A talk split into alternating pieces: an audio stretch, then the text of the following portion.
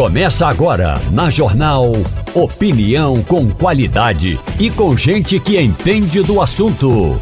Com Igor Maciel, Eliane Cantanhede, Romualdo de Souza e os jornalistas do Jornal do Comércio, deixando você bem informado. Passando a Limpo. Começando agora o Passando a Limpo, muito bom dia para você, muito obrigado pela sua audiência. Bom dia para você que nos acompanha agora pelo rádio, você que nos acompanha pelo celular, no aplicativo. Você pode baixar o aplicativo da Rádio Jornal. Bom dia para você que nos acompanha também pela, é, pelo YouTube. Você pode nos acompanhar pelo YouTube também. Entra no YouTube, coloca lá no canal JC Play, acompanha com, também com vídeo, não somente áudio, mas também vídeo. Vai acompanhar a, em tempo real, ao vivo, as câmeras aqui do estúdio da Rádio Jornal no Recife. Ivanildo Sampaio, muito bom dia. Bom dia, Igor. Bom dia, Terezinha Nunes. Bom dia, companheiros de bancada, se tem mais alguém. E bom dia, ouvintes da Rádio Jornal. bom dia, Terezinha Nunes. Bom dia, Igor. Bom dia, Ivanildo. Bom dia, ouvintes. O, é, começar o programa aqui registrando e lamentando a Ivanildo a morte do Jorge José Santana, jornalista, morreu aos 87 anos, jornalista, escritor. Você conheceu ele, né? Conheci, e era uma grande figura humana, né? Jorge escreveu parte da história das comunicações de Pernambuco. Ele produziu três livros, me parece, e para dois eu fui um dos entrevistados, porque falava de jornais, falava de televisão, eu trabalhei nos dois veículos e tive a honra de ser entrevistado por Jorge era um profundo curioso pela história das comunicações no Estado, né, e o trabalho dele realmente merece elogios, porque foi muito pesquisado, muito checado, e ele fez um belíssimo trabalho nesse campo. Além de tudo, foi um grande produtor de televisão, né? já, era um pioneiro, já era um pioneiro. Trabalhou na Rádio Jornal no início da, da na, rádio, na TV Jornal, no início da TV Jornal. Trabalhou na TV Rádio Clube, não é? Então era uma pessoa com uma bagagem muito rica nesse campo das comunicações. É, o, o Jorge, ele foi radioator. Foi radioator. Em, em, em rádio, fazia novela de rádio e depois passou para televisão. Conheceu ele também, né? Muito, muito. Como o Ivanildo falou, eu também fui entrevistada por ele é, na história da imprensa de Pernambuco. Realmente é, era uma figura humana maravilhosa, uma pessoa completa no jornalismo, né?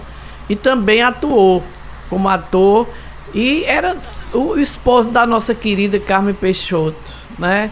Os dois realmente eram, foram um casal exemplar no estado, não é uma assim um, um exemplo, um exemplo de bom relacionamento, um exemplo de amor e isso é preciso lembrar nesses tempos que a gente tão duros que a gente está vivendo a gente ter um casal desse com tanto tempo de, de convivência e com tanto amor para dar e para vender, porque nós fomos beneficiados por isso. O, o Jorge José era casado, é casado com a, era casado com a jornalista Carmen Peixoto, deixa três filhos e cinco netos. O velório, o velório será no Morada da Paz, em Paulista, no Grande Recife, entre as nove da manhã e a uma da tarde de hoje. A, a família, nossa solidariedade neste momento. Deixa é, eu lhe perguntar uma coisa, Terezinha. Você escreveu para o Jornal do Comércio, através do seu blog, um, um artigo sobre a relação do governo de Pernambuco, da governadora Raquel Lira, com a Alep com, e principalmente com o presidente da Assembleia Legislativa nesse momento, Álvaro Porto. Uh, pelo que eu entendi ali, você fez, você fez inclusive um, um, uma cronologia de quando foi que começou, desde a campanha, tudinho, e depois do fim da campanha. O último momento em que eles estiveram bem foi ali no dia da, da vitória.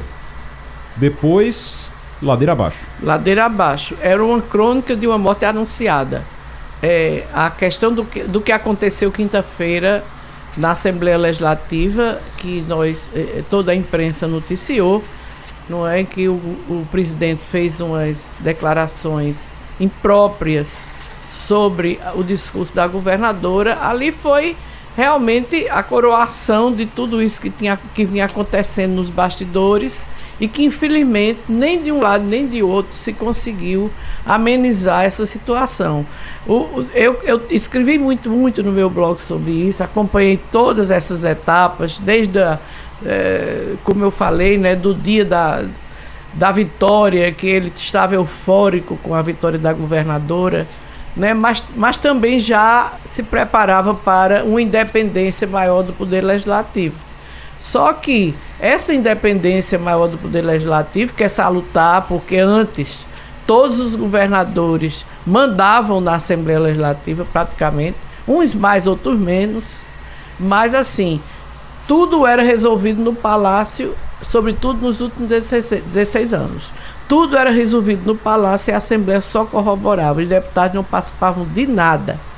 Então, essa, essa possibilidade de participar, de estar presente, de ser considerado, tudo isso foi levantado por Álvaro durante a preparação dele para ser presidente da Assembleia. E ele imaginava, na época, que a governadora fosse aceitar pacificamente isso. Só que ela não aceitou. Ela não aceitou, ela achava que o temperamento dele era difícil e que podia haver problemas, era melhor ter um, um deputado mais ameno, apoiou Antônio Moraes. E aí foi que a confusão ficou maior. Tem uma coisa, tem uma coisa, Terezinha, sobre esse momento. É, os que são mais próximos de Álvaro Porto dizem que ela apoiou Antônio Moraes, dizem que ela e os que são, é, os que estão ali ao lado dela, que estão mais próximos a ela, dizem que não, que ela exatamente ela facilitou a vida de Álvaro Porto porque ela não se envolveu na eleição da mesa. É, realmente ela não se envolveu. Não é? Ela não se envolveu, ela mas ela tentou ninguém. se envolver. Uhum. Entendeu? Aí foi quando começou a confusão ela tentou se envolver, não só na eleição de Álvaro, como na eleição. E é, é natural acontecer isso, uhum. não é? Eu lembrei até o, o, aspecto de Marco Maciel, que enfrentou Oswaldo Rabelo para poder é, fazer Zé Ramos presidente da Assembleia, e, e foi por um voto só. Então, já naquela época houve um, um, quase que um rompimento. Mas, é, como o governador venceu a eleição com um voto, então as coisas foram pacificadas.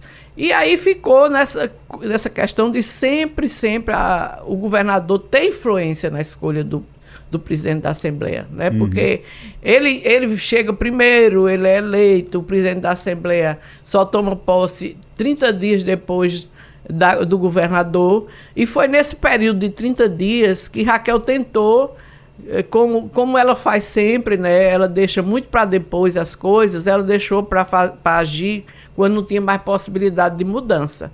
Então ficou como que um atrito dela com o presidente, porque já estava pacificado entre os deputados que ele seria o presidente, e ela lançou o nome do deputado Antônio Moraes. Então, aí foi visto como um, um, um embate. Ivanildo. É isso que Terezinha falou, não é? Quase todos os governadores tentam é, colocar seu, um, um pezinho dentro da Assembleia. E não foi diferente com a governadora Raquel Lira. Esse episódio que Terezinha contou, da posse de Zé Ramos como, como presidente da Assembleia, porque iria depois assumir o governo do Estado, já que o vice eh, de, de Marco seria Roberto Magalhães, que era candidato ao governo também. Então, eh, foi um voto sim. Terezinha está com a memória perfeita. Eu acompanhei de perto porque eu trabalhava na Secretaria da Fazenda uhum. e essas negociações foram feitas dentro da Secretaria da Fazenda. Né? Everardo Maciel e Jorge Cavalcante, que era secretário de Planejamento, se envolveram diretamente com os deputados, chamando quase que um a um e pedindo que votassem Zé Ramos. Enfim, foi um negócio complicado e entrou pela madrugada. Zé Ramos foi eleito, governou por 11 meses, depois saiu da política, ninguém mais ouviu falar dele e a vida continuou. É, eu, tô dando uma olhada aqui, o Fernando Castilho publicou aqui algumas é, é, um texto que me chamou a atenção em relação às emendas. A ação de Raquel no STF contesta a obrigação de pagar emenda de deputado quando eles desejam e até a eleição. Eu estava vendo aqui uh, em relação aos valores, os deputados eles estão querendo receber no momento em que, em que, não é no momento em que o governo tem o dinheiro disponível, eles estão querendo receber quando eles querem, assim, quando eles quiserem. E aí Raquel está contestando isso no Supremo Tribunal Federal. Para pagar quando tiver dinheiro em caixa, quando é, tiver é, condição é. de pagar. Aí foi realmente uma, uma pisada de bola que também o Congresso Nacional fez isso. Aliás, a Assembleia está muito agindo muito em, em concomitância com a Câmara Federal. A Câmara Federal colocou realmente na, LD, na LDO uma proposta e um projeto de lei que foi aprovado de que o presidente Lula precisa pagar todas as emendas dos deputados até junho deste ano. Uhum. Por quê? Porque a partir de julho e até, de, até depois do, da, da eleição, a, o governo não pode mais liberar recursos. Então, nesse caso, fizeram o mesmo aqui. Né? Estabeleceram que a governadora devia pagar essas emendas até o final de junho. Isso é considerado ilegal, porque não está previsto em lei. Então, o que aconteceu? A governadora representou, inclusive aproveitando que Lula já tinha representado contra isso em relação ao Congresso Nacional junto ao Supremo. E já existe uma decisão a favor de Lula no Supremo. Então, ela também entrou para que valesse em Pernambuco a mesma coisa, ou seja, uhum. ela não fica obrigada a pagar as emendas até junho, até porque o Poder Legislativo não pode impor ao Poder Executivo, isso é sabido, né, o dia em que ele vai liberar recursos. Porque ele vai ter que liberar de acordo com o caixa. Uhum. Se não tiver caixa, como é que fica? Como é que pode é, estabelecer que até junho tem que sair o dinheiro das emendas e se não tiver o dinheiro? Então, Sem isso falar... tudo criou ainda mais confusão. Sem falar que o, em 2023 as emendas, o, o valor das emendas subiu muito, né? Já teve. É, era, tinha é, é, relação com o, o orçamento e você tinha 0,5%. Era 0,5% da, da receita corrente líquida. Passou para 1,2%. Isso é mais de 100% de aumento. E é também de, de acordo com isso que existe na Câmara Federal. Foi copiado o modelo da Câmara Federal aqui. Que eles lá também aumentaram. Aumentaram. E, aumentaram. Mas aumentaram nessa proporção também? Sim. Para 1,2%? não aumentaram esse ano. Eles uhum. vinham aumentando já. Sim, então o que a Assembleia fez foi acompanhar o que eles já tinham feito. Entendi. E estabeleceu esse percentual e foi aprovado. Que é o. Era, era meio por cento da receita corrente líquida para a Alep e aí aumentou para 1,2%. 1,2%. É muito dinheiro. Era 240 mil, e 241 milhões, que dava, subiu para 580 milhões, quase Agora isso também não é, a aprovação, Igor, não é imediato esse, esse, essa, esse aumento. Ele vai aumentando ano a ano, entendeu? Uhum. Vai, vai aumentando ano a ano até chegar a 1,2. Mas passa em, em, a preço de hoje, porque a receita corrente líquida prevista para esse ano é 48 bilhões, 48,3 bilhões passa de 240 milhões, o dinheiro destinado para essas emendas, para 580 milhões, quase 600 milhões vai de quase 250 para quase 600 milhões de reais para a Assembleia Legislativa. Sem falar, sem falar que para 2024 também já aumentou, a Assembleia capturou mais 287 milhões nos dois primeiros anos do governo Raquel Lira e terá quase um bilhão de reais em 2024 para o orçamento. O orçamento da Assembleia 2024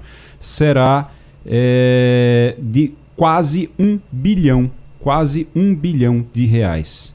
Vai para 938 milhões, 938,9 milhões de reais. Inclusive, eu, eu soube que tem deputado eh, questionando por que é que está se fazendo esse levantamento agora. Deixa eu falar uma coisa, deixa eu dizer uma coisa aqui. É o seguinte, os próprios deputados, quando começam a pedir dinheiro aí atrás de mais dinheiro, a gente começa a achar, né, Ivanildo? Deve estar tá todo mundo lá com dificuldade para pagar as contas. Ah, Provavelmente, gente... mas eu queria. É. Terezinha conhece bem essa legislação. Uhum. Quando se aumenta o poder legislativo, aumenta-se também o poder judiciário, é proporcional, tem um impacto sobre. Um poder tem um impacto sobre o outro. Aumenta tudo ao mesmo tempo? Não, nesse caso particular não. É, embora exista realmente uma mobilização nesse sentido. Até porque com essa mudança da Assembleia, da independência da Assembleia, como tudo tem que passar por lei aprovada na Assembleia, de certa forma, os outros poderes também estão participando desses avanços que a Assembleia tem dado na questão dos recursos públicos. É preciso deixar isso muito claro, porque até mesmo na discussão que houve sobre a participação dos poderes no orçamento do, desse ano, que foi aumentado de 1 bilhão e 100 pela Assembleia, além do que a governadora tinha enviado, ficou claro ali a argumentação, a, e a, inclusive foi a argumentação feita pelo relator, o deputado Alberto Feitosa, que todos os poderes iriam passar a receber o resultado disso. Então, porque quando aumenta o orçamento, aumenta o, o volume do recurso para os poderes. Até a Assembleia chegou a divulgar quanto cada poder ia receber a mais com, essa, com esse entendimento. E o, o novo presidente do Tribunal de Justiça, na posse, a semana passada, agradeceu à Assembleia pelas medidas que tem tomado em atenção aos outros poderes. Então, há uma, um entendimento aí por, por debaixo do pano, não, tá claro isso, né? É, Para que, que se avance nos recursos do Poder Executivo. Agora, é. eu queria só fazer um, um, uhum. um adendo em relação às emendas. Sim. O Estado de São Paulo, as emendas do Estado de São Paulo são impositivas e não é de hoje. Uhum. Mas o que acontece? Foi feito um acordo do governo de São Paulo com a Assembleia Legislativa de São Paulo que os recursos das emendas dos deputados são colocados nos programas do próprio governo. Por exemplo, Raquel quer aumentar é, o número de ambulâncias do Estado. Então, os deputados podem, naquele projeto da governadora, incluir uma emenda lá dentro para poder ir para uma base dele. Porque a garantir que suas bases receberão aquelas ambulâncias. Sim. Então, em São Paulo é assim. Uhum. Aqui não. Aqui o deputado é livre para colocar onde quiser esses recursos. Mas, como não vinham sendo liberados e o ano passado Raquel só liberou 48% das emendas. Esse ano, para o orçamento de 2024, os deputados já pre preferiram colocar mais recursos em educação e saúde, porque certamente o governo tem interesse nessas áreas e vai liberar o, o dinheiro. É, a gente. É, eu quero só destacar que a Assembleia Legislativa tinha um orçamento de 651 milhões em 2022 passou para 832 milhões em 2023. Era 651 milhões no governo Paulo Câmara. E estava tudo bem, né? Era com o governo. Com o governo Paulo Câmara, eles se davam muito bem, estava tudo tranquilo, não tinha problema nenhum. Não, não, não tinha problema nenhum, aparentemente, mas sempre a Assembleia. Reclamou não, de dinheiro. Não, sempre a Assembleia reclamou das, das emendas que não são liberadas. Paulo também não liberou, não. Não, mas eu estou falando por exemplo, orçamento. quando fui deputada de três mandatos, uhum. nunca o governo Eduardo Campos e o governo Paulo Câmara é, liberou um centavo das minhas emendas. Não, eu sei, mas eu, eu não estou falando das emendas, eu estou falando do orçamento. Estou falando do orçamento, do orçamento para o ano da Assembleia. Sim, a Assembleia sim, pagava ah, todas as contas com 651 milhões em 2022. O governo Paulo Câmara não tinha reclamação em relação ao orçamento. Estava tudo certo, estavam pagando as contas, estava dando dinheiro para todo mundo. Quando Raquel Lira assumiu, eles levantaram, eles subiram esse valor para 832 em 2023 milhões. E agora no, com Raquel Lira esse ano agora também, em, em 2024, para 2024, subiram de novo para 938 milhões.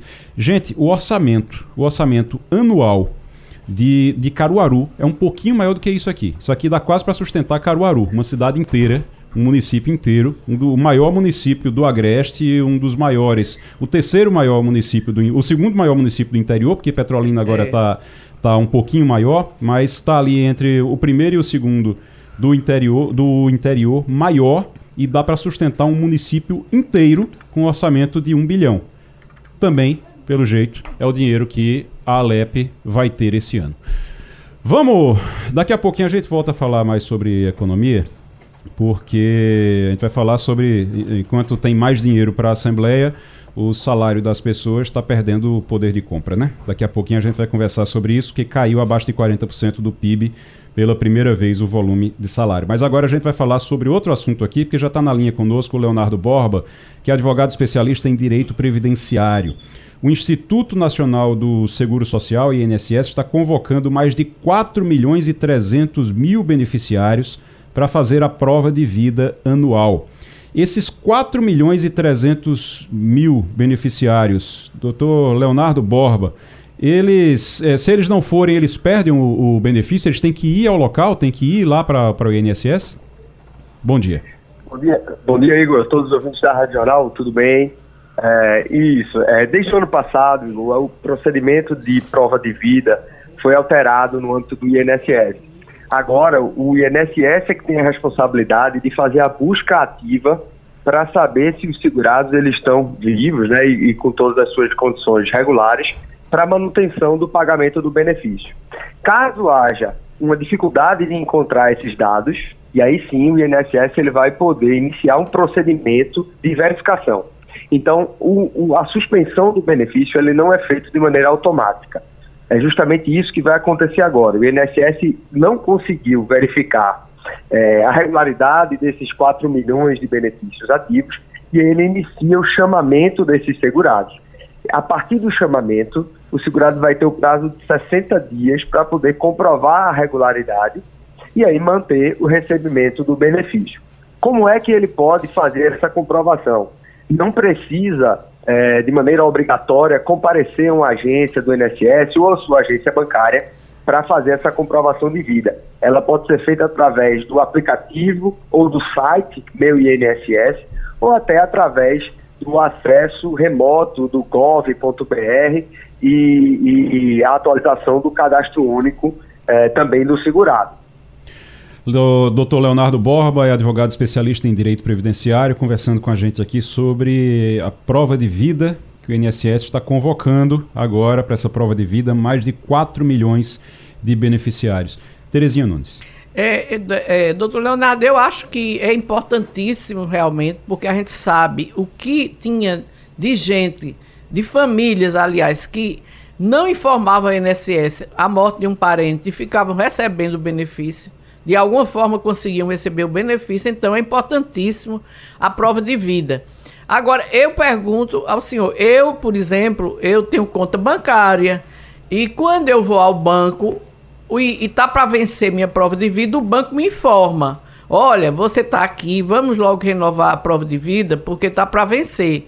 Agora, as pessoas que não têm muito acesso a banco, as pessoas é, menos informadas, as pessoas que não têm internet, é, elas são obrigadas a entrar, a entrar na fila?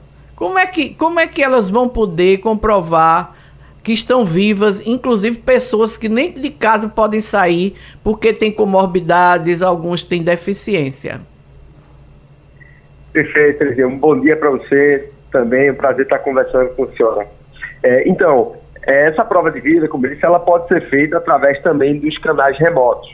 Né? É, esse procedimento de verificação, ele não é excluído, esse de verificação presencial dos bancos. Então, por precaução, aqueles que tiverem um acesso melhor e puderem fazer, é importante sempre conversar com o gerente para que mantenha essa regularidade. No caso das pessoas com dificuldade de locomoção, o INSS ele tem esse serviço de verificação. Ao receber esse contato, uma suposta irregularidade, ou seja, que o INSS não conseguiu verificar que o benefício está regular, o segurado vai poder entrar nos canais de atendimento, no aplicativo do site Meu INSS, ou através do canal 135 pelo telefone, procurar uma agência física e comunicar essa impossibilidade que o INSS pode até agendar uma visita para confirmar essa, essa a manutenção, né, que, que o segurado ele está vivo. Mas não é essencial essa verificação presencial. O acesso aos sistemas do gov.br, a regularidade junto à Receita Federal, ou até lá no, no cadastro único, no, no CRAS de sua cidade, pode ser feita aí a atualização dos dados e a comprovação de vida. É, doutor Leonardo, doutor Leonardo Borba é advogado, especialista em direito previdenciário, falando aqui sobre a prova de vida do INSS. É muito importante o senhor falar isso, o senhor explicar isso, e eu queria até que o senhor repetisse como é que funciona, isso que não, não tem a necessidade, realmente tem a necessidade de fazer a prova de vida, mas não é obrigatório ir para o INSS, por exemplo. Eu passei na, na frente do, do INSS há alguns dias e eu estava observando uma, uma cena, eu não sei se era o caso de prova de vida, o que era, mas uma cena é, realmente que me chamou a atenção. Fiquei parado no sinal, estava observando uma senhora já, eu acho que com o filho, o filho tinha algum, algum tipo de dificuldade de mobilidade e tudo, e ela, praticamente, ela, uma senhora já idosa, ela carregando ele para poder levar ele para dentro. Não sei se ia fazer prova de vida, o que era, mas se era isso, é algo que realmente chama atenção, que poderia ser feito, não, não precisaria necessariamente ir para o INSS. Então, Queria que o senhor explicasse. Não precisa, mas tem que fazer a prova de vida. Não precisa ir para o local. Tem que fazer a prova de vida. E eu queria que o senhor repetisse, então, para os nossos ouvintes, como é que faz isso. Perfeito. É uma tendência a, a retirada da necessidade do segurado comparecer às agências do INSS. Ou seja, uma tendência de digitalização dos procedimentos do INSS tanto para facilitar o acesso dos segurados, o que é muito bom, quanto para agilizar esse atendimento também. Até porque o que a gente tem hoje é uma análise é, unificada dos processos do INSS, de modo que o seu processo administrativo não necessariamente ele é analisado naquela agência do INSS. Ele pode ser distribuído para uma agência que tenha menos demanda e isso acelera também a verificação do benefício. Né? Então, não, o, em havendo a constatação pelo INSS de aquele benefício, daquela prova de vida não, não foi feita, não conseguiu se verificar que aquele segurado está regularizado, o INSS vai chamar. Ele vai notificar através ou da própria conta bancária ou através dos canais de atendimento, SMS e do aplicativo do INSS, ele manda lá uma notificação. Recebendo essa notificação, o segurado ele pode fazer a prova de vida remotamente. Ele pode acessar também esses aplicativos, o meu INSS e o, o site do INSS, que também é meuinss.gov.br, ou ainda, se ele tiver uma dificuldade de mobilidade não conseguir se deslocar e também não tiver o acesso a, a esses dispositivos, ele pode fazer o contato através do, do telefone 135, é a central de atendimento do INSS, e até agendar uma visita do agente da, da, da Previdência Social para que ele verifique é, a regularidade daquele segurado para manter o pagamento do benefício. Uma coisa que é importante a gente destacar também, uhum. é, é justamente esse contato do INSS. Hoje em dia a gente tem que ter muito cuidado, porque é, é, vários criminosos aí estão se utilizando desses momentos de de incertezas e tudo para tentar aplicar golpes à população. Então, o que eu ressalto e eu deixo esse alerta para a população é que os contatos do INSS eles são feitos através apenas dos canais oficiais. O INSS ele não pede senhas, o INSS ele não pede acesso, ele só avisa, ele notifica através do meu INSS, do aplicativo ou do site, ou do SMS enviado, mas só como forma de notificação, sem pedir nenhum dado diretamente. Doutor Leonardo Borba é advogado especialista em direito previdenciário. Ivanildo Sampaio. Doutor Leonardo, eu vou lhe fazer uma pergunta sobre um caso específico de um beneficiário do INSS que tem duas contas bancárias. Numa apenas para receber esse benefício e na outra onde ele movimenta é, a sua vida bancária normalmente, onde paga contas, etc. Ele é obrigado a fazer essa prova de vida na agência onde ele recebe o benefício ou ele pode fazer na outra agência? Não, não. É, bom dia, Ivanil, também. Prazer conversar com o senhor. Então, é, não é obrigado a fazer a prova de vida na agência. Né? Ele pode, se for mais cômodo, é, fazer o, o, contato através dos canais remotos, né? mas na, na, conta bancária em que ele recebe o benefício é onde ele tem a vinculação direta com o INSS. Então, para evitar qualquer tipo de problema, sempre é uma indicação como precaução de fazer a, a prova de vida lá naquela agência bancária que ele recebe o benefício. Mas isso não é de maneira obrigatória, certo? Ele pode procurar os outros canais, aquele que lhe for mais cômodo. Doutor Leonardo Borba, obrigado é, aqui pela participação no Passando a Limpo e volto sempre. Eu que agradeço a oportunidade, fico sempre à disposição, até porque a questão dos benefícios é uma coisa que gera muita dúvida e a gente é, podem ajudar aí vocês sempre, sempre que precisarem. Um grande abraço e um bom dia a todos. A gente estava no começo do programa falando sobre o aumento do dinheiro para a Alep, quase um bilhão de reais para o orçamento de 2024 na Assembleia Legislativa. Enquanto isso, o salário dos brasileiros perdeu o poder de compra, caiu abaixo de 40% do PIB. É, é algo que realmente chama a atenção e a gente sente realmente a perda desse poder de compra. Você comprava com um salário mínimo, você comprava mais antes do que você compra hoje. O salário não consegue acompanhar realmente a inflação. O Breno Almeida, que é economista, está conosco agora para conversar sobre isso. Doutor Breno, muito bom dia. Bom dia, Igor. Bom dia, audiência da Rádio Jornal. Breno, explica pra gente o, o, que é que acontece, por que é que o poder de compra dos brasileiros caiu e caiu agora né, proporcionalmente 40%, abaixo de 40% do PIB. Isso é já chegou a 44%, já chegou perto de 50%, hoje é 40% do PIB. Isso reflete na hora de fazer, de fazer a, a feira, né? na, hora, na hora de, de ir ao mercado. Sim, absolutamente. Mas é, esse dado traz outra situação ainda mais preocupante, Igor. Hum. É, não, não somente a questão da perda do poder de compra, é a redução da participação de salários na economia. Ou seja, menos gente hoje recebe salário no Brasil. Uhum. E isso é preocupante porque isso fragiliza, por exemplo, a arrecadação da Previdência, a arrecadação do Fundo de Garantia, mais trabalhadores estão exercendo suas funções de forma precária, na informalidade. Então, a redução da participação de salários no PIB, ela nos chama atenção porque ela revela um ponto que deve ser a preocupação de toda a sociedade. Você, no começo de sua fala, é, é, listou a Assembleia Legislativa recebendo uma quantidade significativa de recursos. Governos e parlamentos precisam estar unidos no seguinte: o Brasil precisa melhorar seu ambiente de negócios para que nós tenhamos no Brasil atividades de maior complexidade, com mais inovação, que paga melhores salários. Então, se, tem, se os salários hoje não participam bem do PIB, é porque muita gente deixou de pagar salário, muita empresa fechou, muita gente não se sente estimulada para pagar salário.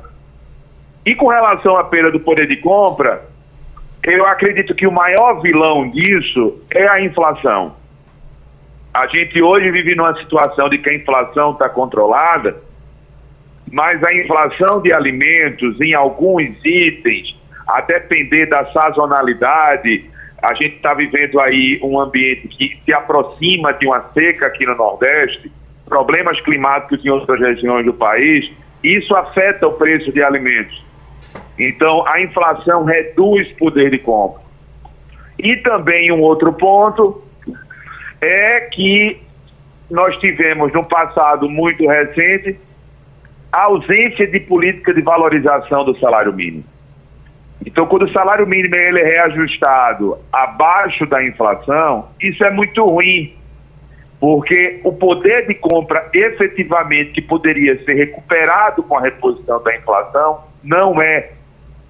Então, a gente vai ter salários rebaixados, uma economia que paga baixos salários, numa economia que paga pouco salário.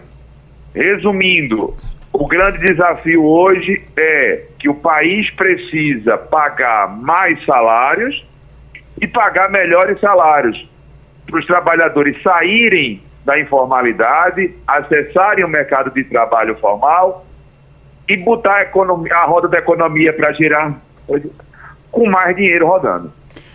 Uh, Dr. Breno Almeida, economista, conversando com a gente aqui sobre o salário e a, a participação do, dos salários na economia brasileira que diminuiu muito, diminuiu bastante. Ivanildo Sampaio. Bom dia, doutor Bruno. Doutor Bruno, veja só, a gente escuta todos os dias né, órgãos oficiais do governos estadual, municipal e federal incentivando as pessoas a serem empreendedoras. Você encontra hoje um vendedor de rolete de cana na beira da estrada e ele diz que é um empreendedor. É o microempresário. Esse incentivo é, constante e permanente para que as pessoas se tornem empreendedoras não tem impactado na, no emprego, não? Tem também. É importante a gente pensar que o empreendedorismo é importante. Mas é importante a gente ter da parte dos governos o estímulo a empreendimentos que garantam para esse empreendedor crédito, qualificação. Porque o que a gente viu nos últimos anos com o advento do MEI foi muita gente aderindo ao MEI, saindo do mercado de trabalho formal o MEI é importante que se diga, ele tem um limite de faturamento, então você tem um teto para faturar formalmente, para ganhar, para receber por esse MEI. Então, o MEI ele serve como uma transição. Empreender não é ruim. Estimular o empreendedorismo não é ruim. Mas é importante a gente considerar que temos uma massa de trabalhadores muito significativa e, no, e, o problema do Brasil hoje não é o estímulo ao empreendedorismo é, por exemplo, a baixa industrialização. O Brasil é um país hoje em que a indústria ocupa um percentual menor do PIB do que ocupava décadas atrás. Então, o que a gente precisa efetivamente para rever isso é atuar nas duas mãos, como você bem disse. Estimula o empreendedorismo no setor de serviços, que isso é importante. Nós somos um, nós somos um, nós temos uma tradição do setor de serviços. Então é importante formar, mediante empreendedorismo, quem atua no setor de serviços, mas os melhores salários da economia, gente, está na indústria, por exemplo. Eu estou falando no setor privado, né? No setor privado, os melhores salários do setor privado estão na indústria. Então, mais emprego na indústria significa o quê? Desenvolvimento de inovação, pesquisa e desenvolvimento, envolve é, uma aproximação do Brasil das grandes economias mundiais, porque tem desenvolvido novas tecnologias, tem é, produzido novos itens, então, estimulando, por exemplo, a, a, formação de engenheiros e engenheiras no Brasil. Então, o que a gente vivencia hoje é que a, essa, esse dado, ele, eu acredito que esse dado é o dado mais importante que nós vimos nos últimos tempos, porque ele aponta para uma perspectiva de urgente retomada de industrialização do país e de melhora dos níveis de pagamento de salário. Se a gente for fazer uma, uma correlação, uhum.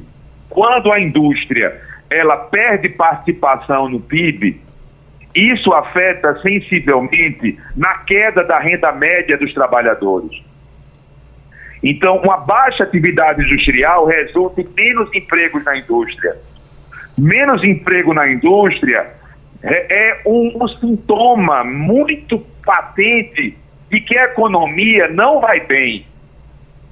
Uma coisa é a gente comemorar novos é, contratos de trabalho, e é importante, é importante nós termos pessoas empregadas, com emprego formal, carteira assinada, mas Aqui salário, aqui condição.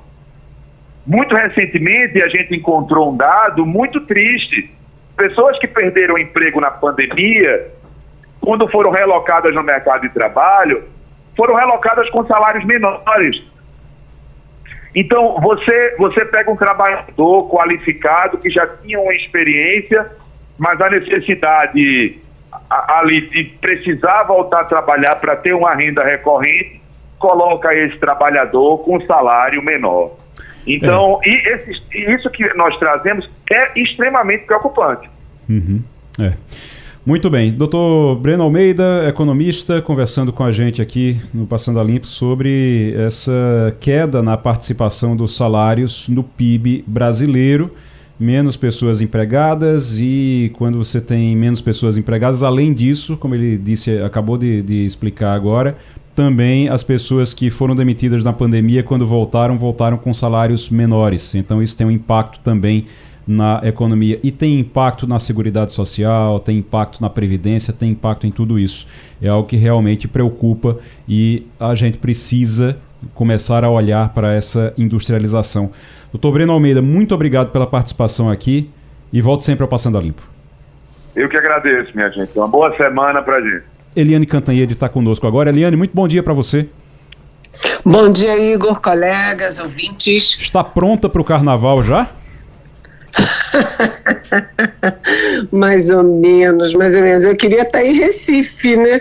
Mas aqui em Brasília a gente está com crise de dengue e eu estou muito cansada. Confesso que eu acho que eu vou é, ter um carnaval mais assim de televisão do que de avenida, sabe? Uhum, vai descansar um pouquinho, assiste pela televisão e tá bom. Mas é, gosta de. Normalmente gosta de ir para o carnaval, Eliane?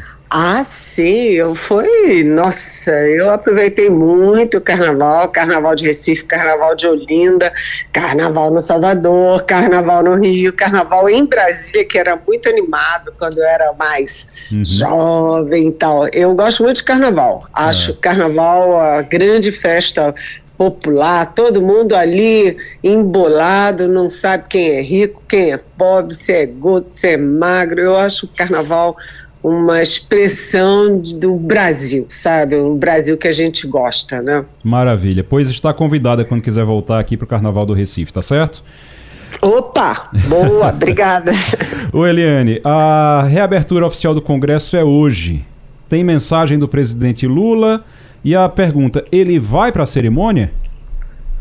Não, vai ter a mensagem do presidente Lula, porque todo início de legislatura vem a mensagem presidencial e uh, dessa vez, claro, vai a mensagem do Lula, mas a previsão é de que, em vez de o presidente Lula, que vá o chefe da Casa Civil, Rui Costa.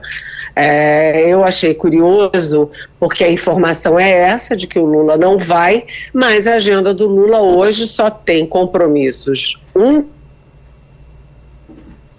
Oi? Aí cai... eu fiquei pensando, voltou, é, voltou. por que, que o Lula não vai?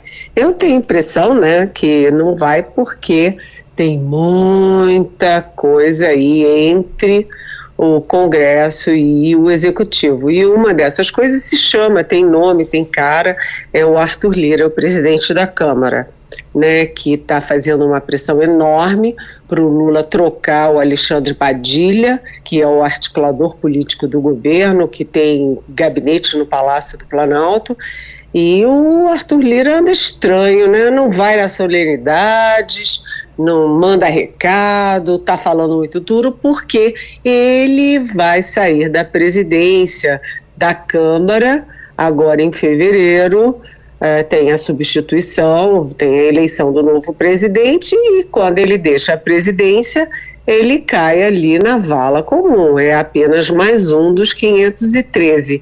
E ele está querendo aproveitar esse restinho de poder para, entendeu, pressionar o governo e conseguir aí alguma vantagem, como por exemplo a eleição do preferido dele. Agora, uh, o Congresso tem uh, muitas coisas em relação ao, ao, ao, executivo, né? Tem aí a reforma tributária, que tem que ter regulamentação de vários é, artigos, tem inteligência artificial, tem código eleitoral, também tem aí os vetos da lei de diretrizes orçamentárias, da, do próprio orçamento e tem a questão da a presidência das comissões temáticas do Congresso, tanto no Senado quanto na Câmara, e isso interessa diretamente o governo, porque se põe na presidência de alguma comissão importante uma um deputado ou um senador de oposição, isso complica muito a vida do governo. Então, hoje, ó, voltando ao Congresso, com ali litígios entre governo e, legisla e legislativo e também do Arthur Lira com o próprio Lula. Olha só que confusão. Eliane Cantanhede na Rádio Jornal. Uh, Terezinha Nunes. Bom dia, Eliane. Amiga, nós estamos vivendo uma crise aqui entre os poderes legislativo e executivo. Isso passou lá no início pela escolha do novo presidente da Assembleia, pelas comissões, etc. Como se dá isso em Brasília? O presidente, que poder ele tem é, sobre o Congresso quando se trata de mudar o presidente, de compor as comissões temáticas. Como é que se dá esse relacionamento a nível federal? Olha, o presidencialismo brasileiro, né, Terezinha, é muito forte. O presidencialismo uh, brasileiro tem decreto, tem medidas provisórias, tem liberação de emendas uh, parlamentares. Então, o presidencialismo é forte, portanto, o presidente tem sim muito poder sobre o Congresso. Uh, mas o Congresso também tem muito poder sobre o Executivo. E isso foi aí a, a na época do Bolsonaro, né, que o Congresso estava mandando mais no país, mais no orçamento, mais nas decisões federais do que o próprio Executivo. Então, o Lula, que é um político, tem muito olhar sobre a política é, ele sabe da importância do Congresso. E aí a gente lembra que baixinho, né, sem querer fazer nenhuma, é, é, enfim, insinuação, que, por exemplo, foi numa briga do presidente da Câmara, né, que era o Eduardo Cunha, com a Dilma Rousseff, que o Eduardo Cunha deu uma canetada e abriu o processo de, de impeachment da Dilma. Então, é uma relação que é amistosa, mas que também tem muita turbulência, porque os dois poderes têm muita influência um sobre o outro. E com um presidente forte como Arthur Lira, que várias vezes foi comparado ao Eduardo Cunha, a coisa fica mais difícil. E o Arthur Lira né, quer aproveitar aquele restinho de poder, porque depois que que passa a presidência, ele fica sendo mais um entre os 513 deputados. Ele quer aproveitar esse restinho para, enfim, pressionar o governo, fazer o sucessor, é, fazer as presidências da, das comissões e tal. Ele está no momento assim de, sabe, armado até os dentes. Eliane Cantanhede, na Rádio Jornal, Ivanildo Sampaio. Bom dia, Eliane. É, você falou que o presidente Arthur Lira deve. Você não, a gente sabe que o presidente Arthur Lira deve acabar o mandato dele agora. E ele tem um candidato é, à sucessão. O candidato dele é o candidato da maioria da Câmara? Ah, isso eu não sei. Eu sei que o candidato dele é, hum, é do União Brasil e é da Bahia. esqueci o nome dele, mas enfim, ele. Elmar, Elmar. É, ele tem o apoio do Arthur Lira hoje e a gente lembra que o, Arthur, o poder do presidente que está saindo às vezes funciona e às vezes não. O Rodrigo Maia, por exemplo, era um presidente muito forte e não fez o sucessor. Né? Ele apoiava o Baleia Rossi do MDB e quem ganhou foi o Arthur Lira é, do PP. Né, na, no Senado, não, o Senado está bem resolvido, porque o Rodrigo Pacheco foi eleito presidente pela força do Davi Alcolumbre. E agora os dois estão unidos para a volta do Davi Alcolumbre. Lá parece que está mais calmo. Agora, na Câmara pode ter surpresa. O Arthur Lira, por exemplo, na, na última eleição, foi uma surpresa. Todo mundo achava que o candidato do Rodrigo Maia era o mais forte. Então, olha, Ivanildo, eu tenho medo de arriscar. Eu acho que neste momento o Arthur Lira faria o sucessor, mas o Arthur Lira também vem se desgastando muito dentro da Câmara, porque é, excesso de poder é aquela história, o excesso de poder de um é, é menos poder do outro, e muitos parlamentares querem ter suas, os líderes, os parlamentares querem também ter sua voz, seu comando e seu poder. Então, eu acho que é incerto por enquanto. O Eliane, é, em relação a, a, isso, a gente estava aqui é, fora do ar e, e Terezinha, eu acho que é o Elmar Nascimento, né? É, Elmar Nascimento, exatamente. Brasil, Obrigada, é, Igor. Obrigada, Terezinha. Eu esqueci o nome dele. Elmar mas Nascimento, é muita gente, né? Do, é, do União Brasil da Bahia, Elmar Nascimento. Agora, eu queria lhe perguntar uma coisa mais ainda sobre esse assunto. O, se o Lula puder escolher, o Lula teria um nome ou ele a tendência é ele embarcar em um dos nomes, um dos nomes que se colocarem, do Arthur Lira ou de alguém da oposição? Olha, os presidentes sempre têm um nome, mas o Lula está guardando esse nome a sete chaves, por quê? Porque o Lula não quer correr o risco de ter uma derrota na Câmara e no Senado. Ele não quer uma derrota. Então, possivelmente, o trabalho do Lula será muito nos bastidores.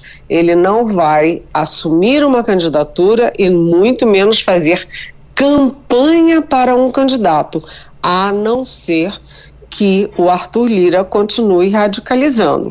Se o Arthur Lira for para a guerra, o Lula vai ter que ir para a guerra também. Vai ter que. Aquela a história, né? Se um ataca, o outro se defende. E a força do governo, uh, que tem as emendas, que tem os cargos, enfim, tem a caneta, o, a força do governo é sempre muito forte numa disputa uh, na Câmara dos Deputados. O, vou repetir o exemplo do Arthur Lira. Uhum. O Rodrigo Maia, que era o presidente, um presidente muito forte, ele batia de frente com o governo Bolsonaro e ganhou o Arthur Lira com o apoio do governo Bolsonaro.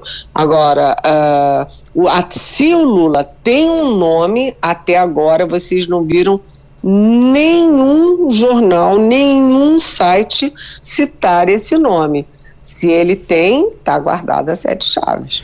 Agora, por falar em Lula, ele mantém sua agenda de viagens internas e vai nesta semana a Minas Gerais. É a primeira ida ao estado nesse terceiro mandato. Eu estava vendo, por acaso, hoje um vídeo do Romeu Zema, governador de Minas ele tem uma coleção de bobagens que ele fala de vez em quando e dessa vez ele gravou um vídeo é, comemorando porque os estudantes de Minas Gerais não vão precisar mostrar que tomaram vacina para ir assistir aula. Então não precisa tomar vacina em Minas Gerais. E é mais uma polêmica do Romeu Zema. Lula está indo para lá ainda essa semana? Exatamente. O Lula vai amanhã ao Rio de Janeiro e na quarta-feira vai a Minas Gerais. É a primeira viagem dele a Minas Gerais desde que ele assumiu o terceiro mandato. É, o Lula, no primeiro ano, né, em 2023, ele deu total total prioridade às viagens internacionais e visitou 24 países. Nesse segundo ano, o Lula dá prioridade ao, vamos dizer, à política doméstica, dá prioridade às viagens internas e não só porque teremos eleições municipais. Também por isso, claro, mas não só por isso, é porque o Lula precisa dos governadores, assim como os governadores precisam do Lula. Vide a relação boa do Lula com o Tarcísio Gomes de Freitas em São Paulo. Acontece que acontecem duas coisas em relação a Minas. Primeiro, é, Minas é um dos três, uma das três joias da coroa, né? Porque Rio, São Paulo e Minas têm o maior, a maior economia, o maior eleitorado e, enfim, é, tem força, força política. Mas a gente vê que nós, isso aí eu estou me açoitando, né? Açoitando a mídia, fazendo uma autocrítica. Mas nós da mídia, a gente olha muito para São Paulo, muito para o Rio, muito para Pernambuco, uh, por exemplo, mas a gente não dá bola para Minas Gerais. A gente sabe muito pouco, a gente cobre muito pouco Minas Gerais. E esse Zema, que não era político, ele faz umas barbaridades, como, por exemplo, aumentar o salário dele e do pessoal dele em 300%, sabe? É, a, o Minas está muito largada. E o Zema está se arvorando aí, candidato à presidência em 2026. Então a relação do Zema com o Lula é muito ruim. O Lula vai levar para São para essa viagem a Minas o Rodrigo Pacheco, presidente do Senado, que é, é mineiro, porque o Lula quer é, enfim, lançar o Rodrigo Pacheco para o governo do estado em 2026 e não está na agenda nenhum encontro do Lula com o Zema. O que é possível que os dois tenham um encontro protocolar de meia hora, aquele encontro de tirar foto. Eu queria ver a cara dos dois nessa foto, porque a relação é ruim. Uhum. O Zema, aliás, tem relação ruim com todo mundo. É inacreditável que ele tenha sido reeleito com tanta facilidade num estado tão politizado quanto Minas. Pois é. Eu tô curioso para ver a cara dos dois nessa foto. Lula, quando, quando ele é obrigado a tirar aquela foto protocolar, ele faz aquela cara, uma cara meio de abuso, né? Ele, ele tira a foto com a pessoa, mas fica com aquela cara de abuso que é para ficar para posteridade ali, para depois não dizerem que ele estava feliz ao lado de, de, de, de, alguém que ele não gosta ou de alguém que, com quem ele tem problema. Mas vamos ver então como é que vai sair essa foto. Terezinha, para a gente encerrar, tem um Eliane, preocupação com a dengue, né? Exato. Eliane, o, o, Brasil todo está preocupado com essa epidemia de dengue e o presidente se encontra hoje com o diretor-geral da Organização Pan-Americana de Saúde. É, o que pode sair desse encontro dos dois? A gente sabe que o Brasil está com dificuldade de vacina, as vacinas são pouquíssimas, não dá nem para as crianças. Então, como, como você acha que pode a Organização Pan-Americana de Saúde ajudar o Brasil nessa epidemia de dengue? Aliás, presidente, tem uma curiosidade, né? O presidente da Organização Pan-Americana de Saúde, a OPAS, é brasileiro, é o Jarbas Barbosa e me parece que ele é pernambucano. pernambucano exato. É o Jarbas Barbosa é. e ele se encontra às 5 horas com o presidente Lula. É importante, o Brasil é o primeiro país do mundo a oferecer vacina grátis pelo Sistema Único de Saúde para a população, né? Mas o Brasil encontra uma dificuldade séria, que é o seguinte: é a produção, é a oferta de vacinas. O laboratório japonês que está fornecendo as, as, as, vacinas para o governo brasileiro não tem capacidade de mandar mais de 6 milhões de doses. E como cada pessoa tem que tomar duas doses, isso só pega 3 milhões de brasileiros, e aí eles escolheram os brasileirinhos, né, é, de 6 a, enfim, 6 a 14 anos, eu acho. Enfim, é uma idade é, só, uma, só para crianças. Né, lembrando que acima de 60 anos é, não está recomendada a vacina. O Anísia Trindade, que é a ministra da Saúde, se reuniu Uh, no sábado, no Rio de Janeiro, com os representantes da Fiocruz, do Butantan e de setor de setores privados, produtores privados, para tentar aumentar, agilizar né, a, a, produção de vacinas internas, né, a Fiocruz tem está numa fase avançada de vacina para dengue e de também de fornecimento para o governo, aliás, cá para nós, em família, aqui bem baixinho, tem um monte de gente se vacinando. Na, no setor privado, né, nos laboratórios privados, as vacinas estão caríssimas e atenção, hein? São duas doses. Se a, as doses do setor privado se esgotarem, a pessoa que tomou uma vai ficar sem a outra e uma só dose não tem o efeito.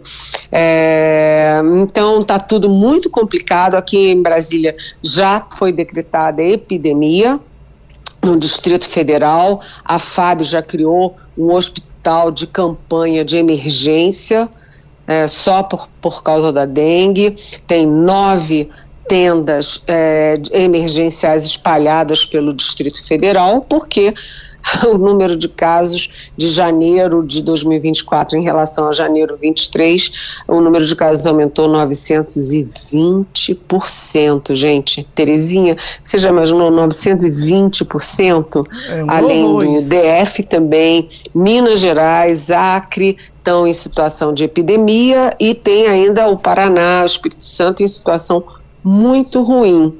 Então, a situação é grave, o governo corre atrás do prejuízo e a gente tem que fazer a parte da gente, né? porque cada um de nós tem que ver se tem água parada na sua casa, se tem água parada na casa dos vizinhos, né? E tem que tentar combater esse maldito desse Aedes aegypti. É verdade. Terezinha, o é, Eliane, muito obrigado pela participação, Eliane, e até sexta-feira. Até sexta-feira. Beijão. Beijão, grande abraço. Já na linha conosco, o jurista José Paulo Cavalcante, para conversar. Doutor Zé Paulo, muito bom dia. Bom dia, Igor. Bom dia.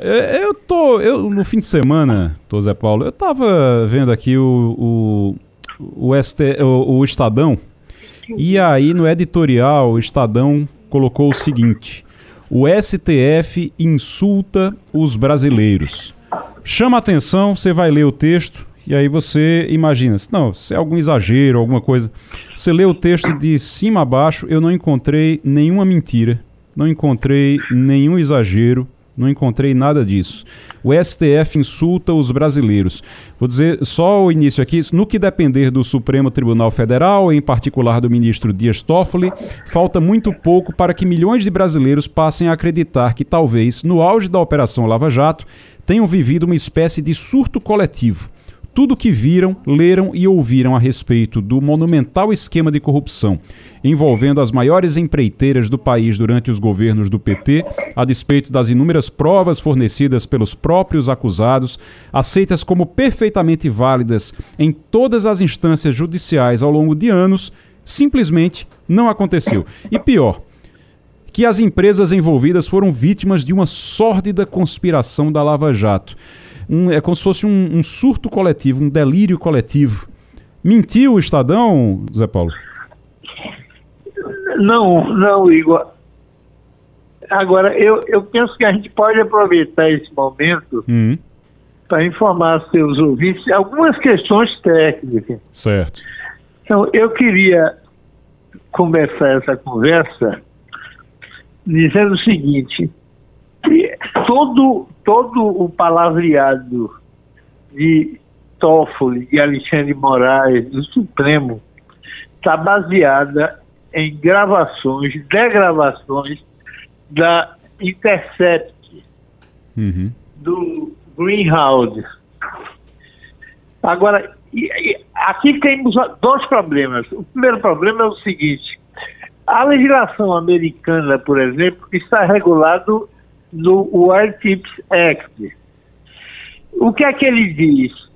Que uma gravação autorizada pelo Poder Judiciário vale como prova, como outra qualquer.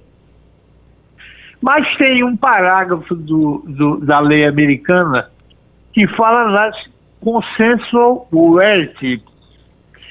São gravações que não são autorizadas pelo judiciário mas que vale como prova circunstancial. Ela sozinha não vale como prova. Mas se ela estiver na linha de várias outras provas, vale. Uhum. No Brasil, essa não é a jurisprudência tranquila, reiterada, antiquíssima, mantida em todos os casos do Supremo. Certo. O Supremo diz o quê? Que a gravação autorizada pelo juiz vale como prova. Só que a Intercept não pediu autorização a juiz nenhum. E, a e as gravações que não são autorizadas valem como prova, segundo o Supremo, em apenas um caso, como defesa. Você pode se defender usando a gravação. Não é o caso, porque não tem ninguém que se defenda. Eles estão acusando promotores e juízes. Agora tem outro caso que eu queria trazer aqui, uhum. Igor, que é um caso do qual eu participei profissionalmente. Sim. É o caso Mary Ferrer, Sim. que misteriosamente sumiu, sumiu dos jornais. Foi o seguinte, é, havia um caso de de essa demandante, a autora era Mary contra a empresa, uhum. e a empresa se defendeu juntando gravações da Intercept. Presente na sessão, o Greenhouse, o mesmo Greenhouse. E aí está aqui a degravação, entregou. O juiz mandou suspender a sessão, todo mundo dentro disse, eu quero conferir isso aqui, para ver se essa degravação está certa.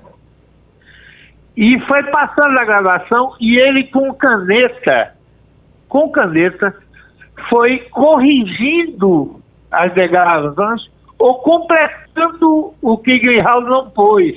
Uhum. Então, quando acabou a sessão, o texto do Greenhouse estava todo rabiscado. Com isso não existe, ou não está na gravação, ou não foi o que está na gravação. Ele chamou o Ministério Público e iniciou penalmente. O, o Greenhouse é réu por falsificação da transcrição da gravação. Réu. Uhum. Então, nós temos um cidadão que hoje é réu por ter, num caso, falsificado a gravação. E essas gravações da Intercept, da Lava Jato, não foram apresentadas. O Supremo não pediu a gravação, nem conferiu a gravação para saber se o Greenhouse tinha feito a mesma coisa que, tinha que fez no caso Mary Ferrer ou se ele foi fiel nas prescrições. Quer dizer, nós temos aí um caso em que tecnicamente é possível que nada daquilo tenha ocorrido, ou boa parte não tinha acontecido. Porque se, se o Greenhouse está acostumado a fraudar as transcrições, o que é que me leva a crer que não fraudou na Lava Jato? O que é que me leva a crer? Por que é que o Supremo nem fazer, nem pediu para apresentar o original, nem fez um, um, uma auditagem, nada? Uhum. Então, esse aqui é o problema.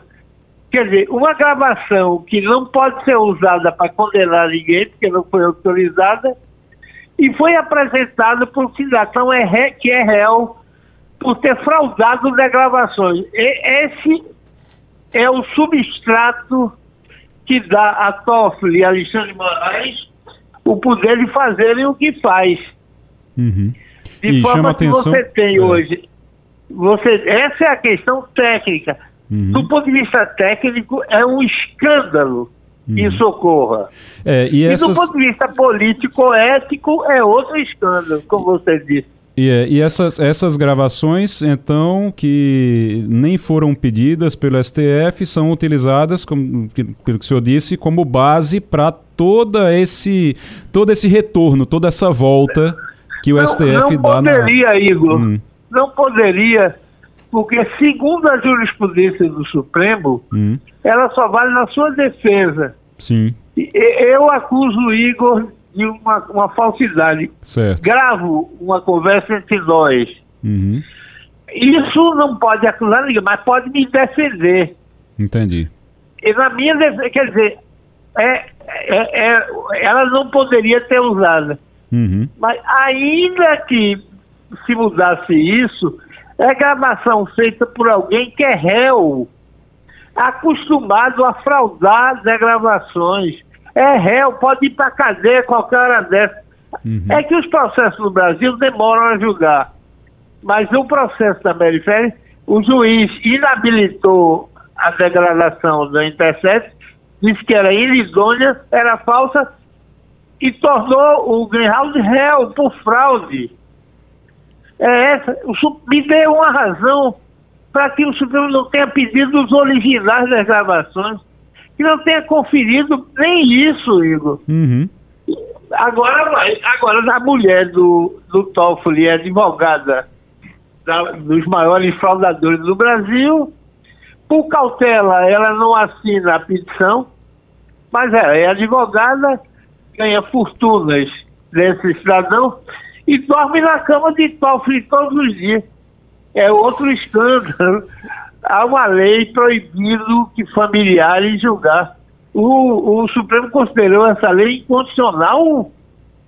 Uhum. Qual é a regra da Constituição que, que, que é violada? Eu tô, é, eu tô vendo aqui porque fica essa coisa de, mas como é, Dias Toffoli é, livrou o Aldebrecht, por exemplo, de pagar 6,8 bilhões de uma multa. É, o valor corrigido é esse. É, 6,8 bilhões de uma multa em valores corrigidos que a Aldebrecht tinha dito, ó, realmente a gente é, é aquela história, realmente fizemos corrupção, fomos é, é, é fizemos atos de corrupção e vamos pagar essa multa aqui. Fizeram um acordo, vai pagar essa multa de 6,8 bilhões é, para a Aldebrecht pagar. Isso já eu estou falando de valores corrigidos já. Aí o Dias Toffoli foi convencido pela equipe de defesa da empresa de que seus executivos teriam sofrido chantagem institucional para assumir a autoria dos crimes e firmar os acordos de leniência. Rapaz, o, eu fico pensando, os advogados da, da Odebrecht, os que fizeram o acordo de leniência, eles eram tão ingênuos assim que sofreram uma coação lá atrás? É assim, o, Zé Paulo? O, a Odebrecht foi, filmou, ele tinha um departamento só para distribuir as corrupções. Foi filmado, os funcionários lá dentro. E você está omitindo a, a multa do, do mês passado, da JBS. Teve mais, é, teve 10, a JBS. 10,3 10,3 bilhões. Então, somando é. tudo, dá mais de 17 bilhões. Uhum. Quer dizer, tecnicamente, se isso puder ser feito. Agora, qual é a coisa mais grave disso, Igor? Você destrói por duas gerações qualquer tentativa de combate à corrupção no Brasil. Uhum. O que aconteceu com os dois mais importantes símbolos, que foram o, o, o, o Dallagnol e o Moro? O Dallagnol foi, teve caçado um mandato pelo, para o qual ele teve 440 mil votos. Nenhum corrupto do Brasil teve seu mandato cassado. O Dallagnol, que é um homem de bem, teve um mandato cassado. Moro. Moro está sendo uh, perseguido de todos os lados. Tem um caso que é exemplar, oh, Igor. O Tribunal de Contas da União, quando você vai na Constituição, é órgão auxiliar uhum. do Congresso Nacional no exame das contas públicas. Certo. Então você tem duas coisas. O tribunal, o TCU, tem única função de assessorar o Congresso, não tem autonomia para nada além disso, segundo a Constituição. E no, no exame das contas públicas, Pois tem um processo lá que discute um contrato de advogado uhum. de moro com um contratante americano. Uhum. Um contrato privado, não é conta pública. Esse assunto não está no Congresso Nacional. Uhum. Me dê uma razão para o Tribunal de Contas da União perder tempo nisso. É não, é porque agora é todos contra. Eu não tenho nenhuma dúvida que Moro vai acabar caçado, o mandato do senador caçado. Uhum. De forma que quem é um juiz ou um procurador, a partir de agora, que vai se arriscar a combater poderoso que fez é, corrupção? O Sérgio Cabral, quantos anos ele foi condenado? Está lembrado, Igor? Uhum. Mais de 30, mais, mais de 200. Ah, 234. 234. É, mais de 200. É. Tá dando, fazendo selfie em escola de samba, solto. E caminhando Ele, na praia. Isso, é, isso é uma galhofa com o Brasil. Agora, quantos corruptos estão presos? Zero. Zero. Uhum. O... Então, quem é o procurador ou juiz vai cometer a sandice de, de, de, de perseguir corrupto no Brasil. Não vai, é duas gerações. Então é. esse é o mal secundário que é, gente como Paulo Fernandes de Moraes causa no Brasil. É uma coisa inqualificável do ponto de vista ético.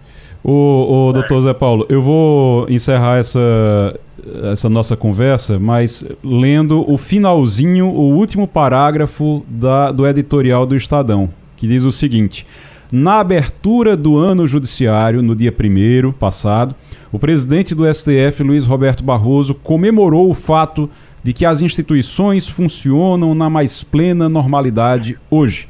Resta a pergunta: para quem? Elas estão funcionando, mas para quem? Para os corruptos do Brasil. Doutor Zé Paulo. Nenhuma dúvida. Doutor Zé Paulo, muito obrigado. Obrigado pela participação aqui. E tá volte sempre. Um abraço, Richard. Terezinha, eu estou vendo aqui uma pesquisa que o PL encomendou. O PL é o partido de Bolsonaro. O PL encomendou uma pesquisa nacional para saber como estão os nomes de Tarcísio de Freitas e Michele Bolsonaro para uma possível disputa em 2026.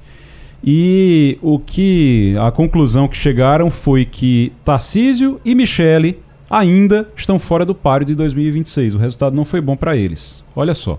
Uma pesquisa nacional, encomendada pelo PL, mostrou que os principais pupilos de Jair Bolsonaro, Tarcísio e Michele, estão longe de serem competitivos na disputa pela presidência em 2026.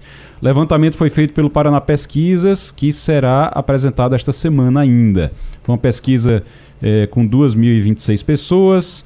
Apenas duas pessoas citaram Michele Bolsonaro nominalmente, 0,1%. E o governador de São Paulo, Tarcísio de Freitas, foi mencionado por 16 pessoas, ou seja, 0,8% dos envolvidos. Lula lidera o cenário na pesquisa espontânea com 20,3%, seguido de Bolsonaro, que apesar de inelegível, foi mencionado por 14,4%. Então, Lula, 20,3%. Bolsonaro, mesmo inelegível, foi citado por 14,4%. Michele Bolsonaro, 0,1%. E Tarcísio de Freitas, 0,8%. Não chegaram nem a 1% das menções. Lembrando que é uma pesquisa é, daquelas, não é aquela que você chega com a lista, não. É uma pesquisa é espontânea. espontânea. Você chega e diz: se a eleição fosse hoje, você votaria em quem? Aí a pessoa pode dizer seu José da esquina, ou pode dizer Lula, ou pode dizer Bolsonaro, diz qualquer um. Por isso que Bolsonaro, mesmo inelegível, foi citado por 14%, quase 15% dos entrevistados. É uma má notícia, né? para o é, PL. É, mas é muito cedo para você verificar isso, sobretudo numa pesquisa espontânea. O povo não sabe ainda que Bolsonaro está inelegível. E mesmo sabendo, tem bolsonaristas que acreditam que ele vai resolver essa parada e que acaba participando da eleição. Então, quanto, enquanto não ficar claramente na cabeça da população que Bolsonaro é inelegível, não vai surgir nenhum nome bolsonarista ou de direita é, com força. Você só vai ter isso no momento em que o povo estiver convencido de que Bolsonaro não é candidato. Hoje, na cabeça do povo, é Lula e Bolsonaro. E a pesquisa está mostrando exatamente isso. Mesmo inelegível, ele está com 14%. Agora, eu acho que com o correr do tempo, e está muito cedo para 2026, a gente ainda vai ter a eleição de 2024. Então eu acho que está muito cedo, mas certamente o governador de São Paulo e a própria Michele devem pontuar bastante depois que ficar claro que Bolsonaro não é candidato. É, eles têm pelo menos aí esses 15% de Bolsonaro é, que aparece nessa pesquisa espontânea. Isso aí com certeza vai para aquele que for candidato, seja ela a Michele Bolsonaro, Exato. seja o Tarcísio, esses 14, 15% vão para eles. Então eles já, já partem aí contando com esse, com esse apoio também de 15% pelo menos de, do eleitorado. Pelo menos isso, é um ponto de partida para eles. Vamos ver o que é que acontece. Mas você estava dizendo isso, eu vi uma entrevista do Valdemar, o, do PL, que é o presidente do PL, e alguém disse, ah, mas Bolsonaro não sei o que, não sei o que lá. Aí, aí alguém disse, mas Bolsonaro está inelegível. Aí ele fez, é, Lula também estava. E aí deixou no ar essa história. Mostra que talvez eles vão tentar de alguma maneira tornar Bolsonaro elegível de novo? Será? Não, e é possível, e é preciso, a gente sabe em política, mesmo quando você está com problema, e Lula foi muito mestre nisso, ele sabia que não era candidato, que não tinha condições de ser candidato, e ele manteve a candidatura. Hum. Só de última hora ele botou para ele chamou Haddad. Exato. Então, é, mantém preso, o nome, mantém o nome para o eleitorado não se dispersar e quando está perto da eleição, aquele, aquela pessoa que está nas alturas, o povo se convence que não é candidato e passa automaticamente para o candidato que ele apontar. Foi o que Lula tentou fazer com Haddad em 2018. Né? Exatamente. Né? Terezinha Nunes, obrigado. Ivanildo Sampaio, obrigado também pela participação aqui no Passando a Limpo hoje. E Passando a Limpo vai ficando por aqui. Semana de Carnaval começando e a gente tem programação normal durante essa semana aqui no Passando a Limpo. Grande abraço e até amanhã. A Rádio Jornal apresentou opinião com qualidade e com gente que entende do assunto. Passando a Limpo.